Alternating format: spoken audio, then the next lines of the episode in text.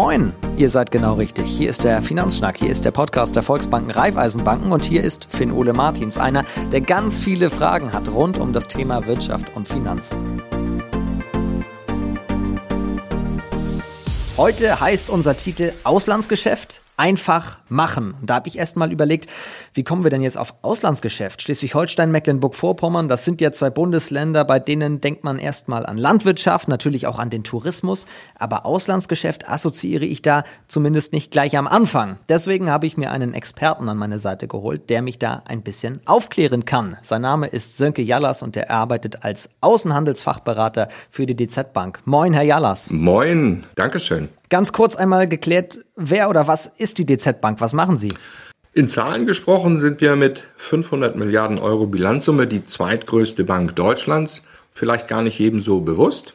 Wir arbeiten gemeinsam mit den Volks- und Raiffeisenbanken im Geschäft mit deutschen mittelständischen Kunden und auch darüber hinaus. Wir unterstützen die Volks- und Raiffeisenbanken bei ihrer grundsätzlichen regionalen Tätigkeit vor Ort, gerade mit dem Blick wenn es in Richtung Auslandsgeschäft oder ja, zusätzliche Leistungen geht, die nicht jede Volks- und Raiffeisenbank in Deutschland oder auch hier im Norden selber vorhalten möchte oder kann.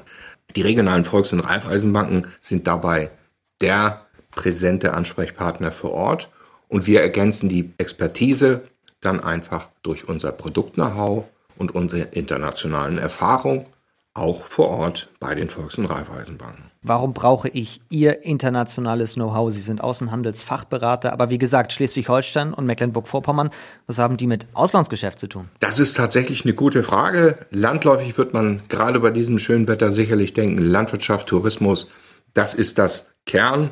Das ist vielleicht auch das Kerngebiet, aber es ist nicht alleine richtig. Wenn wir es genau sagen wollen, Außenhandel ist für uns im Norden genauso wichtig wie für Deutschland als Exportweltmeister insgesamt. Was wenige wissen, Schleswig-Holstein, Teil vom Norden mit einer Wirtschaftsleistung von 100 Milliarden, hat ein Außenhandelsvolumen, also Importe, Exporte, von 44 Milliarden. Das ist ja fast die Hälfte. Ja, fast die Hälfte. Man kann vielleicht nicht den einen Euro mit dem anderen ähm, vergleichen, wenn man die Wirtschaftsleistung im BIP misst und die Außenwirtschaftsleistung weil man kann ja auch ein Euro sozusagen einmal im Import verdienen und die gleiche Ware einmal exportieren. Mhm. Aber trotzdem sehr, sehr beachtlich. Wer hätte gedacht, dass die 44 Milliarden tatsächlich durch Außenhandel entstehen? Und wenn man die Entwicklung betrachtet, ist das noch erfreulicher. Seit 2000 haben wir eine Entwicklung der Außenhandelsleistung zu verzeichnen im Sinne der Verdoppelung. Wir kommen also von rund 20 Milliarden Außenwirtschaftsleistung und sind jetzt bei 44 Milliarden in 2019, 2020. Mecklenburg-Vorpommern, um das auch zu nennen, hat in dem gleichen Zeitraum sogar eine Verdreifachung des Außenhandels erreicht. Vielleicht auch dort etwas mit dem historischen Hintergrund, aber auch genau dort sind Unternehmen aktiv und auch im Weltmarkt erfolgreich. Okay, das zeigt ja, dass auf jeden Fall die Verflechtung der Wirtschaft hier oben im Norden wirklich erstaunlich international ist. Ja, die Industrie- und Handelskammer hat für den Norden 30 Hidden Champions identifiziert, heißt heimliche versteckte Weltmarktführer. Warum heimlich? Also kann man, kann man da welche nennen? Der Ursprungsgedanke von Hidden Champion ist ja eigentlich, dass man nicht ahnt, dass es ein Champion ist. Versteckt sicherlich auch, weil viele Unternehmen, ähm, ja, man trifft sozusagen die Namen nicht, nicht öffentlich. Ich kann hier im Finanzschnack natürlich auch nicht offen über Kundennamen sprechen, aber die Publikation der Industrie- und Handelskammer, die kann man sich selbstverständlich ähm, kommen lassen oder auch einsehen online. Okay, da sind sie dann also versteckt. Aber einen vielleicht? Ja. Ich plaudere vielleicht nicht ganz aus dem Nähkästchen, wenn ich hier die Weiterwerke in Kiel nenne. Die haben sich eine weltweit führende Position von Waffelbackmaschinen erarbeitet. Belgische Waffeln oder Eiswaffeln? Die Eiswaffel. Gerade bei diesem schönen Wetter, ich glaube, deswegen habe ich Ihnen auch die Waffelbackmaschinen ans Herz gelegt. Ja, weltweit marktführend. Wenn Sie weltweit ein Eis essen, dann ist es eine hohe Wahrscheinlichkeit, dass es mit einer Maschine aus Kiel passiert ist. Ja, deswegen schmeckt sie auch so gut. Gibt es denn eigentlich auch Unternehmen, die hier im Norden aktiv sind, mit dem großen Potenzial auch zu expandieren, aber das noch gar nicht tun? Ja, ganz klar. Die Unternehmer entscheiden natürlich jeden Tag selber, in welcher Weise sie aktiv sind. Möchten sie regional Champion werden oder möchten sie sich neuen Märkten anschließen? Aber grundsätzlich mit Blick auf den deutschen Mittelstand sehen wir einen Trend zur Internationalisierung. Das haben wir auch als DZ Bank in unserer Herbst-Mittelstandsumstudie gezeigt. Wir haben Unternehmer befragt und statistische Daten ergänzt, dass das geschäftliche Engagement im Auslandsgeschäft bei zunehmender Unternehmensgröße steigt. Das kann man so sagen. Wenn man das jetzt in Zahlen sieht, dann kann man Beispiele geben, dass wir in der Umsatzgrößenklasse bis 5 Millionen Euro Umsatz 30 Prozent der Unternehmer haben, die Außenhandelsaktivitäten haben. In der großen Umsatzklasse, zum Beispiel von 25 bis 50 Millionen, sind es bereits rund 60 Prozent aller Unternehmen mit Auslandsaktivitäten. Okay, also das kann man wirklich zeigen. Je größer meine Leistung wirtschaftlich gesehen, desto wahrscheinlicher ist es, dass ich ins Ausland auch expandiere. Ja, das ist in gewisser Weise auch ein natürlicher Prozess. Mhm. Bei zunehmender Marktausschöpfung im Heimatmarkt und dem Wunsch weiter zu wachsen, kommen natürlich automatisch Absatzmärkte in anderen Kontinenten oder anderen Ländern ähm, in den Blickpunkt. Und schon ist man mittendrin im Auslandsgeschäft. Auch bei uns im Norden. Okay, dann nehmen wir mal an, ich werde jetzt Unternehmer, ich habe ein super tolles Produkt entwickelt. Was sind denn die typischen Vorgänge im Auslandsgeschäft, auf die ich mich jetzt einstellen muss? Ganz ehrlich, den typischen Vorgang gibt es eigentlich nicht.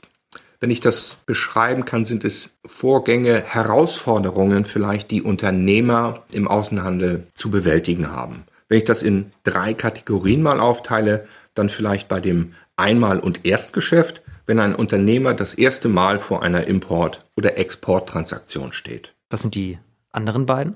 Die zweite Gruppe sind Unternehmer, die bereits im Außenhandel aktiv sind, aber jetzt in neue Länder oder mit neuen Geschäftspartnern neue Absicherungen benötigen, weil dort einfach ja, Herausforderungen da sind. Die Märkte sind nicht bekannt, die Geschäftspartner sind nicht bekannt, welche Usancen sind dort und welche Absicherungsmöglichkeiten kann ich dort nutzen. Der dritte Bereich ist sicherlich der klassische Maschinen- und Anlagebauer, der bei größeren Exportvorhaben Absicherung seiner Exportforderungen sucht oder aber auch eine Finanzierung von, von den Zahlungszielen für den Besteller sucht. Können wir das an einem Beispiel klar machen? Also ich würde ja wahrscheinlich unter die erste fallen, oder? Wenn ich jetzt das erste Mal in meinem Leben etwas exportieren möchte, was ist da dann die ganz große Herausforderung oder plural, was sind die vielen Herausforderungen, denen ich dann begegne? Ja, da habe ich ein klassisches Beispiel. Ich wurde neulich zu einer Beratung dazugezogen von einer Volks- und Raiffeisenbank. Dort ist ein Baumaschinenhändler auf uns zugekommen, der Baumaschinen klassischerweise in Deutschland verkauft, aber über eine Internetveröffentlichung auf einer Plattform aus Marokko angesprochen wurde, eine Maschine, eine selbstfahrende Baumaschine, ein Bagger und so weiter nach Marokko zu exportieren. Dort hatte er ja gar keine Erfahrung. Bisher ist es in der Regel so, der Bagger wird abgeladen, aufgeladen, vom Hof gefahren und bezahlt. Das ist ein relativ einfaches Ding. Aber jetzt, Sie können sich vorstellen, der Bagger soll nach Marokko exportiert werden. Da kommen Dinge wie den Transport, die Verschiffung, die Ausfuhrbestimmungen in Deutschland nach Nordafrika, die Einfuhrregularien, die Versicherung zum Beispiel des Transportes, die genauen Zahlungsbedingungen, wer bezahlt wann und vor allem bis wann muss geliefert sein und bis wann muss gezahlt werden. Und wer haftet eigentlich, wenn das Schiff auf halbem Weg stecken bleibt? Ist ja auch nicht so ganz unwahrscheinlich. Welche Rolle spielen Sie dann als Bank dabei? Wir als Bank sind für unseren Unternehmer genau mit diesen Risiken vertraut. Wir wählen selbstverständlich die Variante oder wir schlagen unseren Unternehmern die Variante vor, die Risiken, die man nicht vermeiden kann, die vielleicht nicht wahrscheinlich sind, aber auftreten können, zu versichern und entsprechende ähm, Lieferklauseln zu vereinbaren, dass man früher aus der Haftung herauskommt. Zum Beispiel an diesem Unternehmer, dass die Lieferung erfolgreich ist, wenn man die Ware in Hamburg bei der Verschiffung verladen hat. Und nicht, dass die Lieferung erst dann erfolgreich war, wenn das Schiff in Marokko im Hafen ist. Dafür bieten wir als Bankengruppe auch Versicherungen an, um diese Risiken, die man nicht vorhersehen kann, selbstverständlich auch zu versichern. Wie bei einer Hausversicherung auch, es besteht immer die Möglichkeit, Eventualrisiken zu versichern. Das ist selbstverständlich die Beratungsleistung, die wir bringen, mögliche Risiken und Chancen aufzudecken und die Risiken zu minimieren und gleichzeitig natürlich unsere Lösungsprodukte dann anzubieten. Das heißt, ich habe die Möglichkeit, mich vor Ort beraten zu lassen. Kann ich noch einen Step vorher mich auch schon im Internet informieren? Ja, selbstverständlich. Wir wollen nicht nur die Beratung vor Ort ähm, anbieten, wir sind auch mit unserem Beratungskonzept VR International im Internet vertreten. Auf der Homepage der teilnehmenden Volks- und Raiffeisenbanken sind umfangreiche Informationen ähm, über Länder, Exportwissen, Fachwissen, Erklärvideos und so weiter enthalten. Jeder Unternehmer kann selbstverständlich auch im Internet Teile unserer Expertise anfordern. Jetzt kommt eine sensationelle Überleitung. Gibt es das Ganze auch als App? Ja, selbstverständlich. Wir stehen in der Zeit. Auch VR International ist in den Webstore, ähm, App Stores verfügbar. Wir sind dabei vertreten, nicht einfach nur, weil wir dabei sein möchten, sondern weil es für uns ein Selbstverständnis ist, dass dieses Wissen, das der Unternehmer von uns üblicherweise als Berater erfährt, auch in dieser App in seiner Hosentasche mit zum Beispiel ins Ausland genommen werden kann, in den Feierabend oder aber rund um die Uhr einfach abfragbar ist. Da ist es für uns absolut selbstverständlich, dass wir das Know-how auch in der App veröffentlichen. Okay, ich bin in der App oder auf der Plattform im Browser, habe mich informiert. Jetzt Stichwort Beratung. Nehmen wir an, ich habe tatsächlich ein tolles Produkt entwickelt und ich plane als Unternehmer erstmals ein Auslandsgeschäft. Wie sollte ich vorgehen? Um erfolgreich eine Auslandstransaktion abzuschließen, brauch, brauchen Sie einfach als Unternehmer umfassende Informationen und gute Beratung.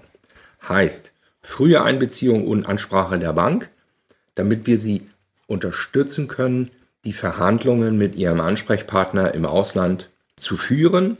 Führen im Sinne von nicht nur von sprechen, sondern auch zu begleiten, dass Sie aktiv gestalten können an den Vertragsformulierungen, damit Sie die Gestaltung zu Ihren Gunsten bewegen können und nicht erst mit einem unterschriebenen Vertrag zur Bank gehen, um die Dinge umzusetzen und dann vielleicht nicht mehr viel zu ihren Gunsten verändern können. Jetzt haben Sie als Experte auf diesem Gebiet natürlich auch jede Menge Erfahrungen. Was sind denn die wichtigsten Tipps und Tricks, die Sie mir noch so an die Hand geben könnten, die vielleicht nicht im Lehrbuch stehen? Die wichtigsten Tipps und Tricks. Mut zu haben, Entscheidungen zu treffen, in neue Märkte zu investieren, außerhalb der Komfortzone Geschäftspartner zu suchen, sich dann neben den Bankberatern aber auch Experten im internationalen Recht an die Seite zu stellen. Vor allem für einen qualifizierten Exportvertrag. Dort sollte mindestens drin geregelt sein, welche geeigneten Zahlungsbedingungen da sind. Dann auch in der Regel bitte mit Bankabsicherungen. Lieferbedingungen und Lieferklauseln sollten festgelegt werden. Das sind die häufigsten Streitigkeiten, die zwischen den Unternehmern auftauchen in der Abwicklungsphase eines abgeschlossenen Vertrages und auch über die Währung nachzudenken. Euro ist sicherlich das einfachste. Da hat man ähm, weniger Risiken. Der Euro bleibt gleich viel wert. Aber wenn man zum Beispiel betrachtet, Sie schließen einen Vertrag in Dollar ab, muss man immer schauen, wie viel ist der Dollar heute wert und wie viel ist der Dollar in sechs Wochen oder in einem halben Jahr wert. Aber auch da gibt es selbstverständlich Möglichkeiten, mit unserer Bankunterstützung dort Risiken abzusichern und natürlich die Devise also Devisenrisiken abzufedern. Das ist ganz schön viel, was man so bedenken muss. Trotzdem heißt Ihr Motto oder auch die Folge hier ja, hat den Titel Auslandsgeschäft einfach machen. Also einfach. Wie einfach ist es wirklich? Für den Unternehmer erscheint es gar nicht einfach. Aber für uns als Experten, die wir das jeden Tag machen, ist das natürlich kein Hexenwerk mehr. Uns treibt aber der Gedanke grundsätzlich an, Komplexität zu vereinfachen und deswegen sagen wir dem Unternehmer, du hast den Mut und wir unterstützen dich und machen das Auslandsgeschäft einfach. Also man muss viel bedenken, aber mit der guten Beratung klappt es auf jeden Fall. Das nehme ich mit. Und es gibt im Norden viel mehr Unternehmen, von denen man das gar nicht gedacht hätte, dass sie auslandsmäßig sehr erfolgreich ja auch sind, als das im ersten Moment vielleicht so erscheint. Und ich glaube, ich setze mich jetzt nochmal an den Schreibtisch, entwickle mein eigenes Produkt und dann komme ich nochmal gegebenenfalls auf Sie zu. Da sind Sie bei mir in allerbesten Händen, auch mit den Volks- und Raiffeisenbanken. Wir machen das, versprochen einfach machen. Ich danke Ihnen sehr. Alles Gute für Sie und euch vielen Dank fürs Zuhören hier im Finanzschnack, eurem Podcast der Volksbanken, Raiffeisenbanken. Und wir hören uns wieder hier mit der nächsten Folge im Podcast Player eures Vertrauens. Liebe Grüße und tschüss.